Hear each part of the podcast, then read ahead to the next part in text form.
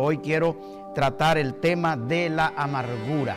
La amargura. Sobre eso quiero hablar hoy y yo creo que es interesante hablar este tema porque hay tanta eh, amargura muchas veces alrededor nuestro y en nuestros corazones y necesitamos prestar atención a esa parte en nuestras vidas. Quiero leer Efesios 4:31 y ahí se lo pongo en pantalla para que usted pueda leer conmigo Efesios capítulo 4 versículo 31 donde dice, quítese de vosotros toda amargura, enojo, ira, gritería y maledicencia y toda malicia. Eso hay que quitarlo de nosotros. De todo esto que menciona el apóstol Pablo, ahí yo quiero referirme a la amargura. Podríamos hablar de otros puntos que hay ahí, de todo lo que el apóstol Pablo está llamando al creyente, a la iglesia, al ser humano a quitarse, a despojarse, a dejar de un lado. Yo quiero tratar sobre la amargura, porque muchas veces no disfrutamos el Evangelio a plenitud por la amargura que llevamos dentro del corazón en nuestras vidas y que Dios quiere remover toda esa amargura para que tú seas feliz y disfrute el, Evangelio y pueda sentir el verdadero gozo que imparte el Evangelio, el gozo que da el Señor. Pero para eso hay que quitar de nosotros toda amargura. Todo esto aparece en nuestras vidas. Todo lo que dice el apóstol Pablo ahí muchas veces aparece en nuestras vidas, pero más que todo, la amargura. Esto se ve en las relaciones de parejas, los vemos en los matrimonios, los vemos en los trabajos. Todos nosotros hemos escuchado historias de personas que abandonan el hogar, esposos que se van, esposas que se van, esposas que dejan todo atrás, esposos que dejan todo atrás. Muchos andamos por las calles, vamos a los trabajos, al supermercado, incluso vamos hasta la iglesia con raíces de amarguras y vamos a un servicio evangélico donde se predica la palabra de Dios, donde se canta, donde se adora, donde se ora al Señor, donde sonreímos y saludamos a los hermanos. Sin embargo, nos volvemos a la casa con esa raíz de, amargura que había en nuestros corazones. Es como le pasó a un hermano que años atrás su esposa se había ido de su hogar dejándolo con sus dos hijos en casa. Él sufrió bastante, los niños y todos estaban ahí un poco incómodos. Pero a las tres semanas más o menos, ella regresó a casa arrepentida. Oiga bien, tres semanas después, ella regresó arrepentida, pidiendo perdón a su familia. Incluso se sometió a la disciplina de la iglesia. Ella vino arrepentida, muy bien, el esposo la recibió y todo. Pero después, al cabo de cierto tiempo, pudimos notar la cara de amargura con la que andaba ese hermano y mientras eh, se hablaba con él, pues él decía, eh, su esposo decía, yo la recibí en casa, pero aún no la he perdonado. Muchos que pueden estar escuchando ahora, también es posible que pueden decir, pero aún no he perdonado. Hablo con él, hablo con ella, hablo con los hijos, hablo con el primo, hablo con el tío, hablo con la tía, hablo con el vecino, pero todavía no lo he perdonado. Somos, somos eh, hablamos y todo, pero no lo he perdonado, no la he perdonado. ¿Cuántos de ustedes andan por ahí? ¿Cuántos de nosotros andamos por ahí sin haber perdonado a alguien que nos ofendió en un momento determinado. Son muchos los casos de personas amargadas y no solo como el que acabo de mencionar. Hay mucha amargura en el ser humano por cosas triviales muchas veces, por cosas que no ameritan guardar resentimiento en nuestros corazones. Casos como eh, una señora que se ofendió porque el pastor no estaba de acuerdo con su definición del bautismo con el Espíritu Santo y como el pastor no estaba de acuerdo, ella decidió desde ese momento a maquinar y hacer con eh, reuniones para sacar al pastor de la iglesia, simplemente porque él no estaba de acuerdo con lo que el pastor eh, decía o porque él no estaba de acuerdo con ella en, cuanto al bautismo del Espíritu Santo. Eh, conozco el caso, ¿verdad? Pero un hombre eh, vivió amargado por mucho tiempo desde que lo pasaron por alto en una iglesia y no le dieron el reconocimiento que él estaba esperando y se mantuvo enojado por mucho tiempo con la iglesia. Vivió amargado ¿ah? Eh, por mucho tiempo dentro de la congregación y no podía disfrutar el servicio al Señor. Un hermano, por otro lado, se molestó porque no se le dio eh, eh, tal bendición o tal reconocimiento o porque se ayudó a una persona y a él no le ayudaron. Un ejemplo más quiero dar sobre unos correos entre unos familiares, unos que viven en los Estados Unidos y la mamá que quedó allá en un país de Centroamérica. Y, eso es muy común a veces entre nosotros los que venimos de diferentes países que dejamos a alguien allá de aquel lado. No solo se sentía herida aquella señora porque su hija vivía en otro país, sino que se mantenía resentida porque según ella, los que se fueron a los Estados Unidos, esos familiares que emigraron, eh, se olvidaron de ella.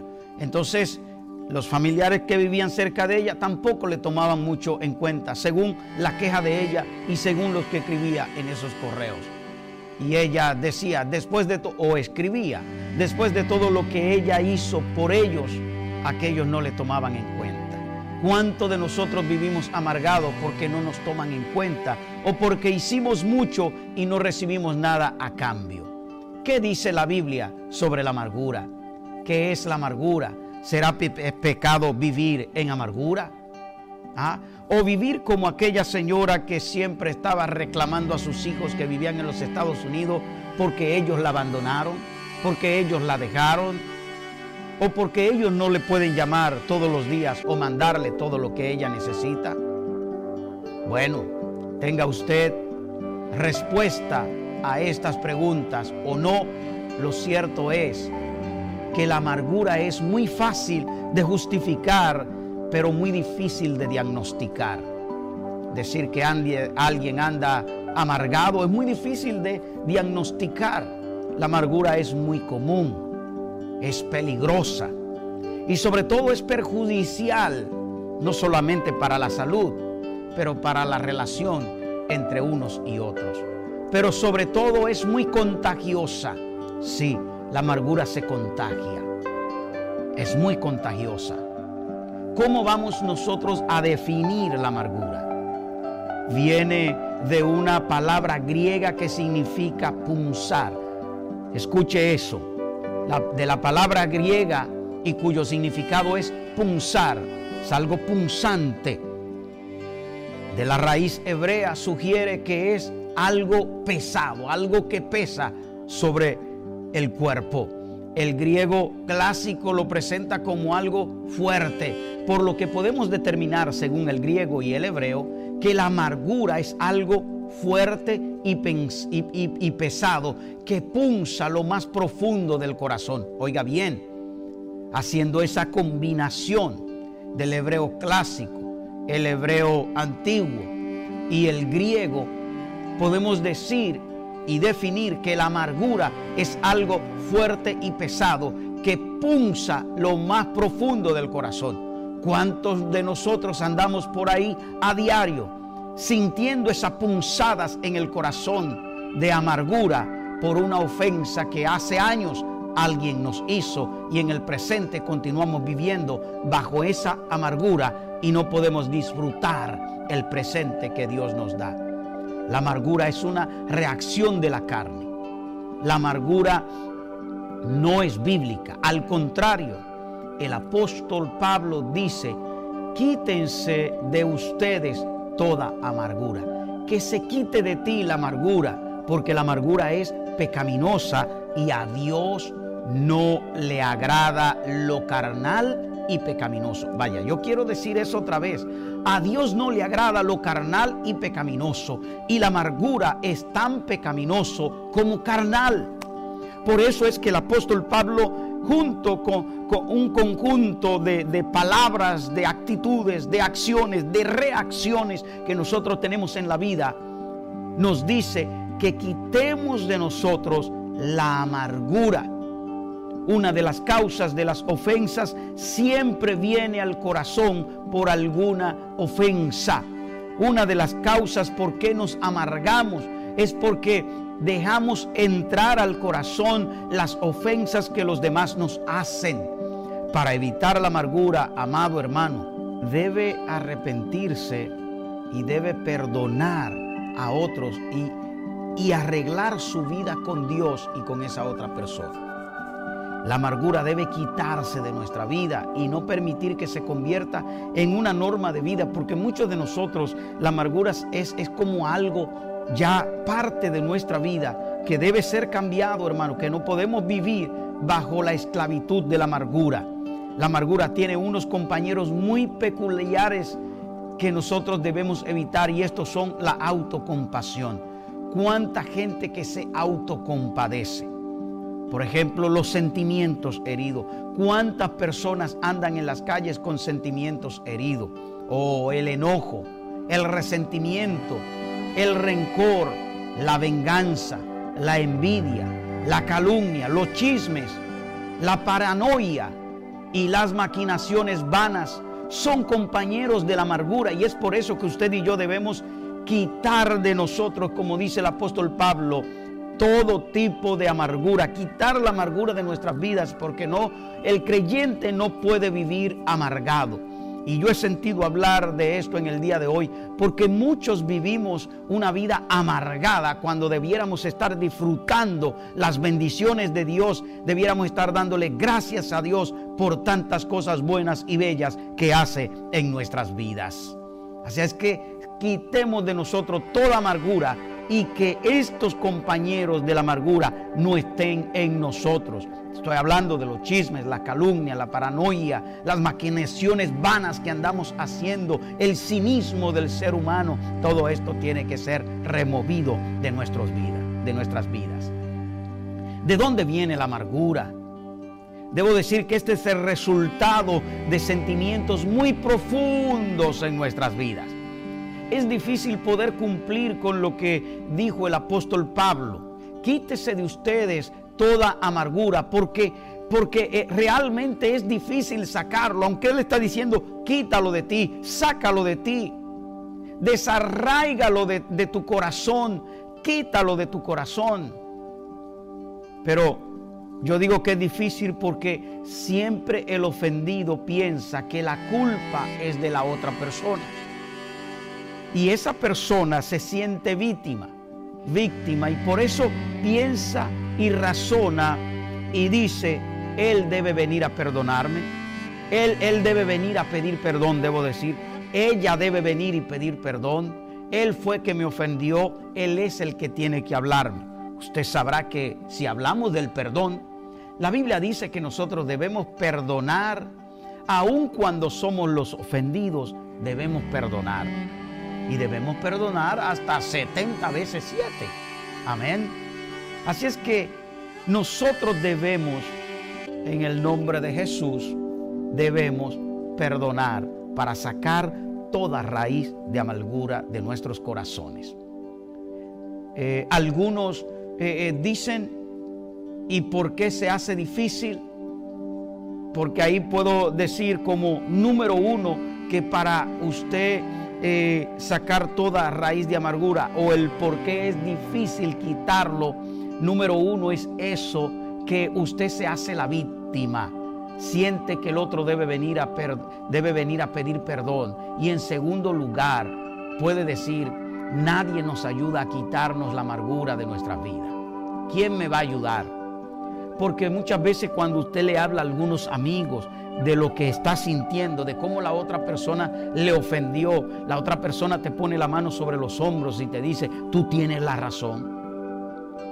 Y, puede ser muy cierto que usted tenga la razón, Pero cuando te dice tú tienes la razón, te está dando como eh, eh, eh, la, la, te está ayudando a tomar la decisión de seguir estático pensando que él o ella debe venir a pedirte perdón.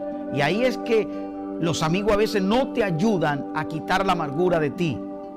Como número tres, cuando alguien te dice la verdad de tu amargura y te dice estas palabras, ¿sabes qué? Estás amargado, debes arrepentirte, eso es pecado contra Dios. Cuando un amigo viene y te dice eso, eh, eh, muchas veces los que están amargados dicen, este, este, este consejero, este pastor, este hermano, ah, es alguien que no tiene compasión, es alguien que se cree víctima. Y entonces por eso reacciona de esa manera. Al creerse la víctima, reacciona de manera negativa y no recibe el consejo de la palabra de Dios. Mire, en una ocasión tuve una plática con una señora. Oiga bien, ella tenía 30 años llevando una amargura por dentro en su corazón. A pesar de los años, habían pasado 30 años y ella no se había recuperado del daño que su padre le había causado. Y durante todos esos años ha estado en su presente aquel daño hecho, causado por su padre. Y cada vez la amargura era más profunda en su interior. Y ella no podía disfrutar del presente porque el pasado, la amargura que traía, el resentimiento que traía contra su padre, no lo dejaba de, disfrutar. A esa señora yo le leí Gálatas 6.1, que allí, eh, eh, si tomamos eh, frases o tomamos Gálatas 6.1, yo se lo leí donde dice que si alguno fuere sorprendido en alguna falta, considérate a ti mismo porque tú mismo puedes ser tentado. Algo que nos ayuda contra la amargura es que nosotros debemos considerarnos a nosotros mismos porque a veces solo hacemos señalar y juzgar a los demás sin mirarnos nosotros. Es como mira primero la viga de tus ojos y después ve la de los demás. Pero ¿cómo puede ver a los demás si primero no mira la tuya? Entonces por eso es que eh, yo leí ese esa palabra para ella de Gálatas 6.1, para que ella considere a su padre, considerándose ella misma como alguien que también puede cometer alguna falta y así pueda perdonar. Yo le dije a ella, es hora de perdonar y olvidar. Y ahí es donde le recordé Filipenses 3:13, donde Filipenses 3:13 dice, olvidando lo que queda atrás una parte del versículo nos dice que nosotros tenemos que olvidar lo que queda atrás. Pero ¿cuánta gente vive el Evangelio viviendo en el pasado? Y no estoy diciendo viviendo en el primer amor, estoy diciendo viviendo en el pecado del pasado, viviendo en los recuerdos del pasado. Y es tiempo que nosotros disfrutemos nuestro presente, abandonando, dejando atrás todo todo tipo de amargura o todo pecado que nos asedia para que podamos vivir una vida en paz y victoriosa con Cristo Jesús.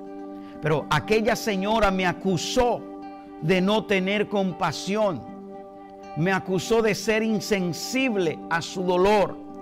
Pero eso no fue lo único que ella hizo. Luego se quejó con otras personas diciendo que el pastor no tenía eh, empatía o simpatía ni compasión. Es difícil decirle a una persona, quita tu amargura, pero es lo que Pablo dice en Efesios 4:31. Esa señora, aunque le dije, eh, perdona, olvida, ella eh, lo tomó de otra manera y en vez de recibir el consejo de Dios, no solamente se conformó con decir que no era empático ni compasivo con ella, sino que le habló a otros de la falta de compasión y sensibilidad de mi, de mi persona. Eso es lo que sucede muchas veces cuando uno trata de aconsejar o orientar con la palabra del Señor. pero es la palabra de Dios y es lo que Pablo dice en Efesios 4:31. Quítese de usted, quita de ti todo, toda amargura. Óigame bien y préstele atención, porque la amargura divide a, la, a familiares, divide a los amigos, divide a iglesias enteras. Ahí está el ejemplo de una familia dividida. Una joven, y, voy a terminar con esto. Prácticamente voy a ir terminando. Y este ejemplo es bueno para terminar con él, porque eh, no puedo dar todo el tema hoy y voy a seguir el otro martes siguiendo este tema. Ejemplo de una familia dividida, una joven de 21 años que se, eh, se encontró en medio de un pleito familiar, una discordia familiar, una discordia que por muchos años ella había sufrido dicha contienda. Y ella es la única que no desea culpar a los demás ni demostrar que tiene razón alguna. Lo que ella como creyente anhela ver en su familia es la reconciliación. Pero esa pelea había comenzado poco después de su nacimiento. Así es que habían pasado 21 años de contienda y esa joven se había criado mirando toda esa contienda y después de tener razonamiento, su deseo era terminar con esa contienda. En principio fue algo muy insignificante, pero la imaginación eh, eh, vana que de las personas lo había hecho algo grande. La paranoia y el rencor lo han alimentado por todos esos años. Lo grande del caso es que casi todos son cristianos y la lucha es más fuerte que nunca. La joven ha tomado la decisión en serio de eliminar la contienda y ha tratado de usar la palabra de Dios sobre la amargura. Con toda el alma ella está buscando que la familia se reconcilie, pero es difícil, es difícil decirle a alguien, quita toda amargura de ti o deja todo tipo de pecado porque ella se siente impotente, porque está amenazada de no poder volver a su casa o a casa de sus padres si pisa la propiedad de su hermana y su cuñado, porque los padres se lo prohíben. Como esa familia, hay muchos casos más. Familias que viven amargadas porque no han podido resolver la ofensa del pasado y viven acusándose unos a otros. Les soy sincero, yo he tenido casos donde me llaman de otros países para acusar a un hermano o a una hermana. Es impresionante hasta dónde llega la amargura en el corazón. Porque cuando hay amargura en el corazón, se trata de dañar a otro porque simplemente la otra persona no se ha humillado o no ha pedido perdón. Eso es eso es tremendo porque la amargura ciega el entendimiento y eso lo vamos a ver más adelante en el próximo en el próximo estudio sobre la amargura. Son muchos los ejemplos que hay. Porque casi siempre en la mayoría de los casos nos amargamos, ¿sabe qué? Con las personas más cercanas a nosotros, es decir, nuestra familia. Casi siempre con los, los, mejores amigos, los hermanos, los primos, los tíos, el padre, la madre, la gente que vive cercana a nosotros es con quien más nos amargamos. Con el pastor, con el diácono, con los líderes, con el papá, con la mamá, porque convivimos con ellos, dialogamos con ellos y surgen raíces de amargura. Y yo estoy seguro que Satanás siempre está tratando de poner raíz de amargura en nuestros corazones.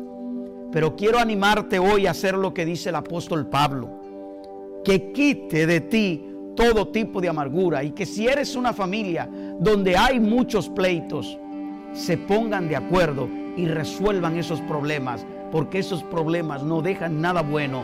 La amargura te va a encegar y esa amargura va a traer consecuencias a tu vida. Por eso el próximo martes yo quiero que veamos algunas consecuencias o resultados que nos dejan vivir una vida amargada. ¿Cuántos de nosotros vinimos al Señor amargados? Pero el Señor ha puesto gozo en nosotros y hemos logrado resolver problemas.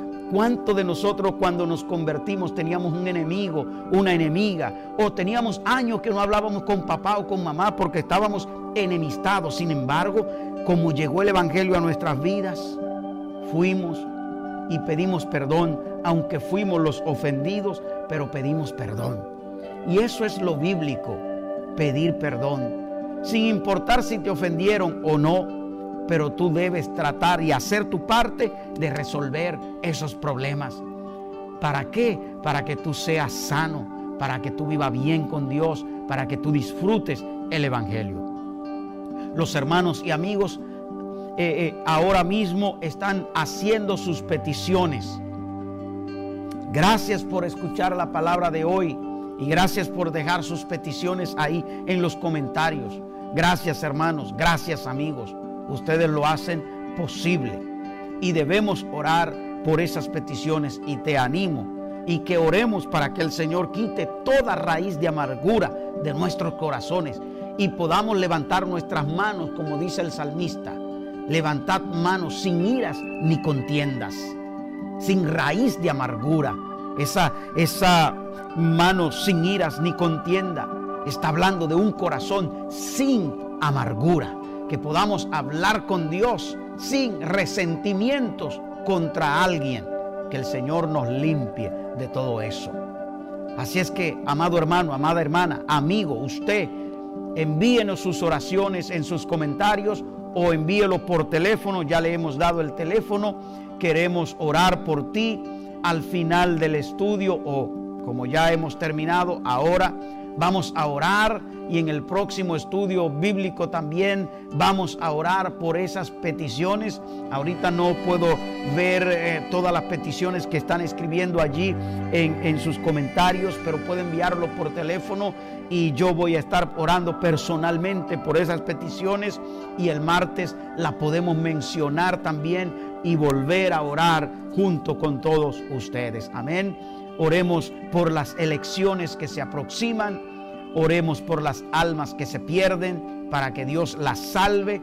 Oremos por California y los incendios que hay en California. Oremos por Puerto Rico, que también necesita de las oraciones. Sigamos orando por Haití, por Cuba, que necesitan de nuestras oraciones. Es más, oremos por todas las naciones. Amén. Hemos estado orando por nuestra hermana Ana Guzmán y seguiremos orando por ti, Ana. Si nos estás viendo, vamos a seguir orando. Esperamos que te mejore. Estamos orando por el hijo de Rosalinda allá en Perú, todos los hermanos de Perú. Allá hay un gran eh, eh, número de personas que nos ven y que envían sus comentarios también. Eh, wow, siga, sigamos orando juntos. A todos los que oraron por mi suegro Carlos Peláez, gracias por sus oraciones. Salió bien de la cirugía, gracias a Dios, él, está bien, ya está en casa, está eh, caminando bien, ha reaccionado bien, así es que gracias por sus oraciones y pues llévenle en sus oraciones. También el papá de Ulises, por, quien oramos, eh, ya está mucho mejor, salió bien de la cirugía también allá en El Salvador y seguiremos orando con él por él también. Así es que él salió bien de la cirugía, gracias a Dios, gracias a Dios, amén. También oremos por la hija de Carlos, Amaya y, nuestra hermana eh, Digna, oremos para que Dios les ayude y su, su niña esté bien, amén. Les, digo, este fin de semana los diáconos y síndicos estaremos en un taller para diáconos allá en Mahanaín. Muchas gracias por su sintonía. Oremos por lo que hemos mencionado. Padre, en el nombre de Jesús, elevamos a ti nuestra oración.